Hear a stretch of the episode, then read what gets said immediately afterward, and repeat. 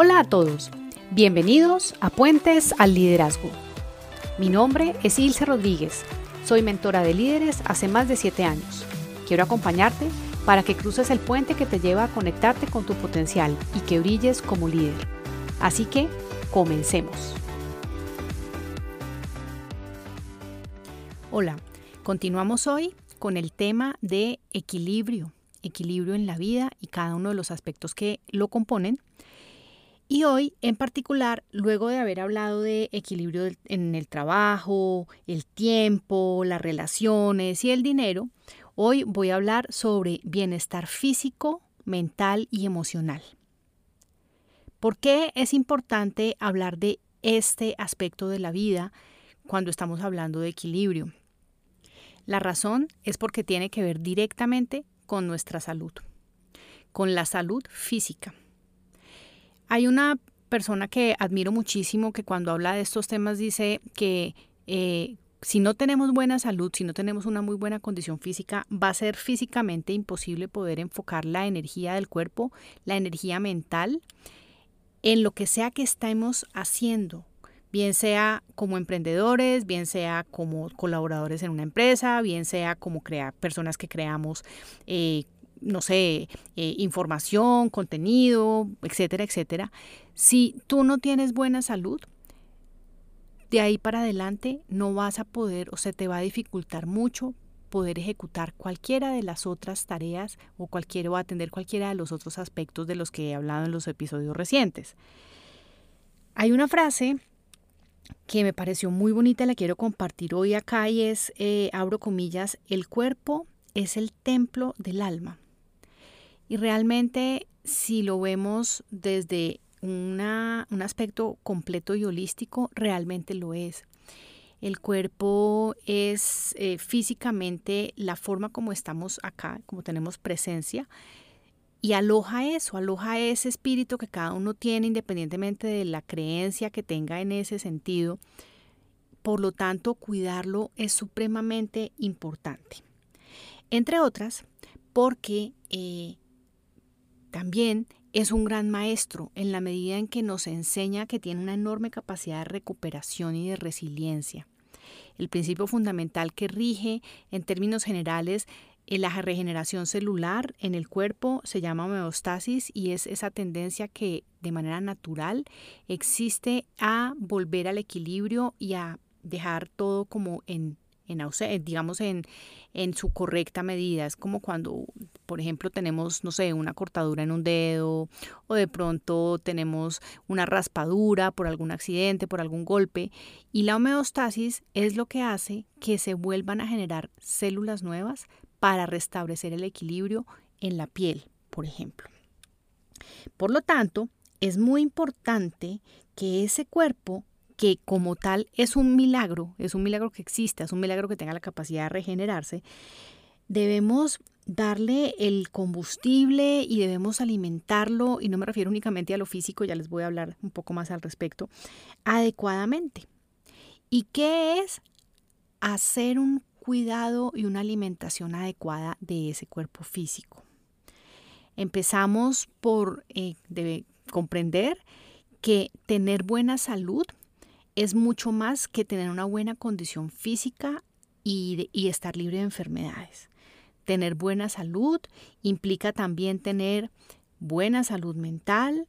Esto quiere decir que cada uno de nosotros tenga la capacidad de hacer un manejo de las presiones en su vida cotidiana de manera adecuada. También eh, que tengamos en cuenta que los asuntos de salud contemplan tanto el cuidado del cuerpo físico como el fortalecimiento mental y emocional. Por lo tanto, lo que debemos y lo que corresponde hacer es cuidar de ese cuerpo. Ese cuerpo físico eh, usualmente, digamos que nos genera una serie de comparaciones, estamos en una sociedad que nos ha puesto parámetros de cómo debe ser la perfección en el cuerpo físico, tanto en los hombres como en las mujeres, y eso hace que no valoremos y no apreciemos realmente esto. Lo primero que te quiero invitar acá en relación con el cuerpo y del cuidado del mismo tiene que ver con que eh, apliques para ti mismo el concepto de apreciación en el cual te hablé en algún podcast hace algunas semanas. Y apreciación entendida en este, en este contexto como eh, tener un rol activo para cuidar eso que ya estás teniendo y que si lo aprecias y lo vas a cuidarlo. Entonces, eh, acá, por ejemplo, te voy a compartir algunas ideas para que tú puedas expresarte a ti mismo y a tu cuerpo la apreciación que implica, por ejemplo, mejorar la dieta. Esto no quiere decir que nos debamos someter a dietas extremas. Yo no soy amiga de las dietas, no hago dietas, creo que nunca en mi vida lo he hecho. Pero lo que sí eh, incluye en el tema de mejorar la dieta es balancearla mucho mejor, cuidar y hacer elecciones conscientes de qué, cuál es ese combustible, o sea, el alimento que le estás poniendo a tu cuerpo cuando desayunas, cuando almuerzas, cuando cenas.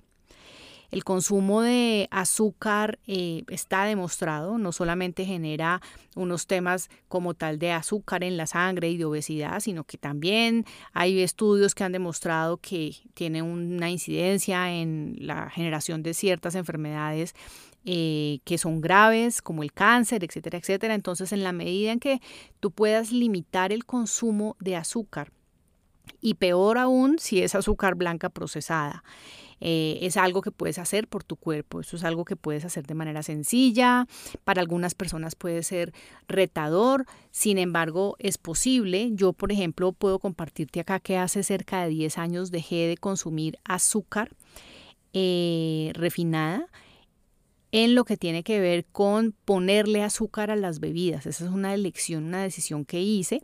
Al comienzo me costaba muchísimo. Sin embargo, también valga decir que realmente cuando empecé a no ponerle azúcar al café, por ejemplo, descubrí a lo que sabe realmente el café. Cuando empecé a pedir la limonada sin azúcar, descubrí a lo que sabe tomar un jugo de limón o un jugo, eh, una bebida de alguna fruta. Entonces, este, por ejemplo, es un paso que puedes eh, hacer, empezar a retirar ese tipo de adiciones de azúcar a los platos, a las bebidas. Claramente habrá unos momentos en donde sí, pues si eventualmente queremos comer algún carbohidrato o algo así, pues digamos que se vale, pero una sugerencia que te puedo hacer acá es que te animo a que limites el consumo de azúcar adicionado a las bebidas. Ese es un pequeño paso. Importante también leer las etiquetas. Leer las etiquetas me refiero a las etiquetas de los alimentos que compras en el supermercado o en las tiendas. Si son procesados, realmente eh, vas a encontrar allí eh, una cantidad de ingredientes que muchas veces ni siquiera sabemos qué son. Sin embargo, tal vez lo que te puedo decir por ejemplo, hablando también del tema del azúcar, es que mires, y yo he hecho comparaciones en un par de, por ejemplo, galletas. La diferencia que hay en gramos de azúcar entre un tipo de galleta y otro tipo de galleta es impresionante. Entonces, ese es el tipo de análisis que puedes hacer. El nivel de grasa que tiene, el nivel de azúcar, es muy importante que lo puedas controlar a través de hacer una lectura un poco más detallada, porque claramente pues las etiquetas frontales de los alimentos están hechas para que sean apetitosos, para que tú te antojes. Pero si vas a la, a la, a la vuelta de atrás de esos em, empaques, de esos envases, ahí vas a encontrar una información que está en letra menuda y que mi recomendación es que la empieces a leer un poco más. Aunque te estoy hablando acá de revisar etiquetas, otra recomendación que te puedo dar para que cuides el cuerpo físico es que trates de evitar los alimentos procesados. Procuremos alimentarnos de la manera más natural posible, incluyendo eh, verde, verde en los platos, eh, vegetales, cocidos, ensaladas. Eh, hay muchas preparaciones que se pueden hacer con este tipo de alimentos y procura que si bien el plato puede tener otros alimentos, importante que tenga verde. Súper valioso también para cuidar tu cuerpo, beber mucha agua. Les cuento que hace poco tuve la fortuna de encontrarme un termo que me parece maravilloso, eh, de esos que te va diciendo cuánta agua deberías haber tomado en cierta hora del día. Entonces a mí me encanta y me ha servido usarlo en las últimas semanas para aumentar mi consumo de agua. Y el, termo va bajando en la medida que va bajando el volumen del agua, te va diciendo 8 de la mañana, 9 de la mañana, este es el agua que debes haber bebido a mediodía, llegas a mediodía, lo vuelves a llenar y la idea es que consumamos eh, al menos, al menos 2 litros de agua al día. Y también importantísimo incluir actividad física durante la semana, durante los días. En estos, eh, recientemente escuché a alguien que le estaba haciendo una entrevista a una persona que se dedica precisamente a todos estos temas de salud y decía eh, algunas ideas para hacer actividad física, así no signifique esto que te conviertas en una mm, deportista de alto rendimiento. Entonces esta persona daba algunas ideas que me parecieron muy interesantes, como por ejemplo eh, no usar, y él decía, yo no uso escaleras eléctricas y las borré de mi radar, mis ojos no ven las escaleras eléctricas y lo que hago es siempre usar las escaleras tanto para subir como para bajar, pero esto, eh, pues las escaleras tradicionales. Otro tip que daba esta persona era y me pareció también muy fácil de ejecutar. Si tú estás en un trabajo en el que estás mucho tiempo sentado, durante unas 5, 4 veces al día, levántate de tu silla y haz un ejercicio de sentadillas en tu propia silla y hazlo 10 veces. Ese ejercicio me pareció muy fácil de ejecutar, creo que me voy a animar a hacerlo en estos días porque lo escuché justamente el viernes pasado. Y hay otra idea que te dan y es que procures caminar, caminar eh, cuando vayas a hacer las compras que son a lugares que sean cerca a tu casa, caminar también si utilizas un vehículo, bien sea una moto, una bicicleta, eh, tu carro, eh, que cuando llegues a los lugares procures dejarlo alejado de la entrada mm, para que de esa manera debas caminar entre tu vehículo y la entrada y así estarás agregando en tu día algo de actividad física.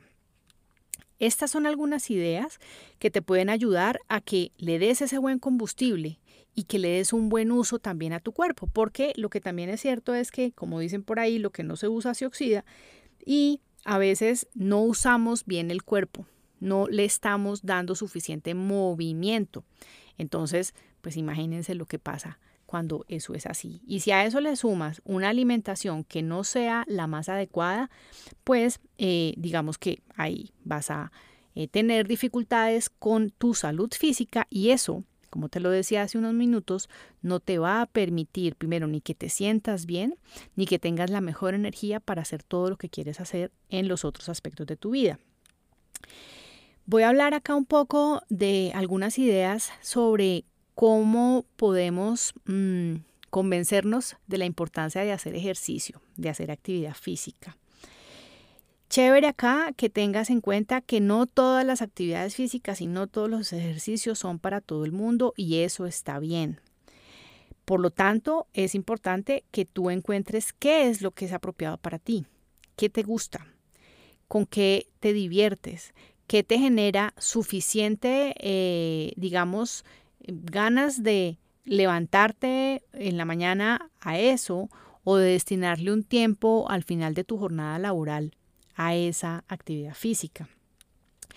La actividad física, imagínate que es como un lubricante, tal cual, es como aceitar, aceitar cada uno de, los, de las articulaciones, aceitar cada uno de los músculos, hacer ejercicios de fuerza, de estiramientos, eso es eso es darle un adecuado, voy a ponerlo aquí como con la analogía de un vehículo, eh, eso es darle adecuado mantenimiento y cuidado a ese vehículo tan maravilloso que es nuestro cuerpo.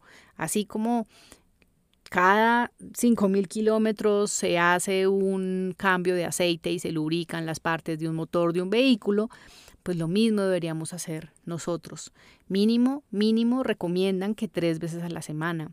Yo recientemente he tenido la fortuna de poder incorporar mucha más disciplina para hacer deporte y realmente lo estoy disfrutando enormemente. Y además mm, he logrado incluso hasta desafiarme en límites que yo creía que no podía lograr eh, en términos de frecuencia, en términos de intensidad, y realmente es posible y me siento diferente, muy positivo el cambio. ¿Qué pasa cuando incorporamos en nuestra vida el ejercicio? Pues resulta que el ejercicio tiene, por supuesto, varios beneficios. Lo primero es que ayuda a controlar el peso. Eh, esta, digamos, es, es, algo, a veces, a veces, sobre todo las mujeres hacen ejercicio por una motivación asociada a perder peso eh, y se vuelve también algo frustrante cuando no se logra, pero también dicen por ahí, hay unos estudios que demuestran que no se trata solamente de hacer ejercicio, sino de precisamente cuánta cuánto gasto calórico haces durante el día, lo que te va a permitir empezar a perder peso. Entonces, hacer el ejercicio te ayuda a controlar el peso, además... Eh, aumenta la resistencia a las infecciones, eh, por lo tanto eh, el sistema inmune se fortalece, eh, combate afecciones y enfermedades, mejora el estado de ánimo porque libera endorfina, que es la llamada hormona del bienestar. también hacer ejercicio promueve que puedas dormir mejor, y de manera, mm, digamos, complementaria y pareciera contraria, también te aumenta la energía durante el día. Esto sí que lo he sentido yo en las últimas, en, los últimos dos meses que, como te contaba, he logrado tener cierta disciplina mayor a la que tenía antes. Em, otro tema también es que el ejercicio no tiene que ser algo aburrido e incluso puede ser algo muy divertido. Quienes eh, son deportistas muy consagrados lo hacen porque precisamente esta actividad lo que hace es que libera estas eh, eh, hormonas como las endorfinas, que hace que eh, pues se sientas como una liberación y un cambio en el estado de ánimo hacia lo positivo. También incluso puedes considerar ver el hacer ejercicio como una actividad social. Ahora tú dirás, bueno, pues esto suena muy bien y suena muy interesante, pero pues es que yo realmente no la logro y para mí eso es muy difícil. Y acá lo que te pregunto es, ¿qué excusas te pones? ¿Qué excusas te pones tú para no hacer ejercicio, para no tener actividad física como parte de tu rutina que te puede dar equilibrio en la vida? Rutinas típicas. Decir que nunca tenemos tiempo para hacer ejercicio. No tengo tiempo es lo más común, no tengo tiempo. Pero resulta que se trata de reacomodar el tiempo para sacar el espacio. No se trata de que entonces ahora ya necesites dos horas al día. Dicen que con media hora al día es suficiente. Entonces media hora para eh, levantarte más temprano o para salir más temprano de la oficina, eh, si es que te quedas hasta muy tarde, eh, ahí puedes encontrar el tiempo. Otra excusa que suele tener la gente para no hacer deporte es pensar que eso es aburrido. En lo que tiene que ver con tener que ir a algún sitio para hacer deporte, pues se cree que los gimnasios son costosos y creo que realmente eso ha cambiado mucho en los últimos años. Eh, y también hay algunas excusas ya que tienen que ver con lo que para mí significa o para, para, lo que cada persona significa hacer ejercicio y es que se sienten culpables por dedicarse tiempo a sí mismos porque sienten que le están quitando tiempo a sus hijos, a su esposo, etcétera, etcétera, o incluso que se sienten ridículos porque no, no hacen el ejercicio tan bien como lo hacen otras personas. Entonces te voy a compartir algunas ideas que te pueden servir para eliminar las cinco excusas que te acabo de decir. Si tú nunca tienes tiempo para hacer ejercicio, piensa que puedes dejar de hacer tres veces a la semana durante 30 minutos. Por ejemplo, eh, ver televisión, puedo dejar de ver esta serie o puedo dejar de hacer esto para atender mi tema de hacer ejercicio o puedo dejar de acostarme más tarde por las noches para poder destinar esos 30 minutos en la mañana y poderme levantar. Esa es una idea que te doy, que te respondas esas preguntas. Frente a la excusa de hacer ejercicio es aburrido, entonces pregúntate, o más bien respóndete, qué tipo de ejercicio te parece divertido, porque incluso puede ser también que no solamente debamos acudir a los típicos deportes olímpicos, por llamarlo de alguna manera, sino que incluso bailar, hacer zumba, hacer estiramientos, puede llegar a ser divertido. Si tienes la excusa de que los gimnasios son costosos y no tienes dinero, pues entonces la pregunta que te puedes hacer es cómo organizas un gimnasio doméstico. ¿Cómo puedes? Y esto sí que se dio durante la pandemia cómo podemos ser muy creativos para con un palo de escoba, para con los envases del jabón líquido, para con lo que tengamos en la casa, poder tener algunos objetos que si bien no son los de hacer deporte, podemos usarlos. Y por supuesto también comprar en la medida en que puedas y comprar, no sé, bandas elásticas, eh, algunas mancuernas, que alguna colchoneta, que puedas definitivamente entrenar en tu casa o hacer alguna actividad física. Y hoy en día hay mucha disponibilidad de videos, aplicaciones para los celulares en donde se puede hacer unas rutinas que son muy fáciles y también muy divertidas Eh, frente a la excusa de me siento culpable por dedicarme tiempo a ti mismo, tal vez la reflexión que te puedo hacer acá es que recuerdes que cuando tú estás bien, entonces puedes dar lo mejor de ti. Como mamá, como papá, como esposo, como esposa, como colaborador, como jefe, como líder. Entonces, importante, no te sientas culpable por dedicarte un tiempo para ti mismo. Y si te asalta la, excusa de sentirte ridículo cuando estás haciendo ejercicio porque de pronto no bailas tan bien como el resto de la gente, porque no tienes la misma coordinación que el resto de las personas, eh, pregúntate si es que alguien te estuviera mirando, ¿sabrían ellos que tú te sientes ridículo? Y por último, ¿es cierto que la gente te está mirando cuando estás haciendo deporte, cuando estás haciendo ejercicio? Entonces fíjate que responderte estas preguntas para cada una de las excusas, espero que te dé eh, como luces para empezar a quitar y dejar de lado esas excusas que la mayoría de las personas se ponen para no hacer ejercicio.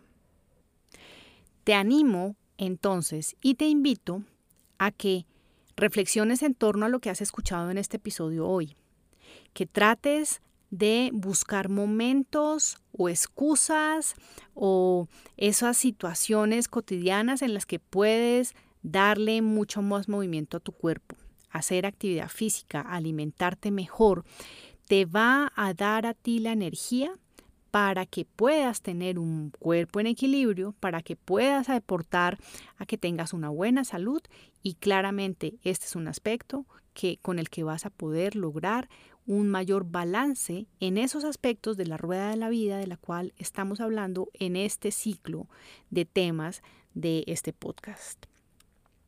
Si te gustó lo que acabas de escuchar, te invito a que lo compartas con personas a quienes puedan serles útil eh, escuchar ideas para incluir el ejercicio y la actividad física en su vida y así tener mayor salud y mayor bienestar. Nos vemos en el siguiente episodio en el cual hablaré sobre bienestar mental y emocional, que por supuesto complementa el tema de cómo tener una vida mucho más equilibrada. Así que hasta pronto. Gracias por aceptar la invitación a cruzar el puente, por dejarme acompañarte a que lo hagas, a que cruces el puente al liderazgo para conectar con tu verdadero potencial. Te espero en el próximo episodio. Hasta pronto.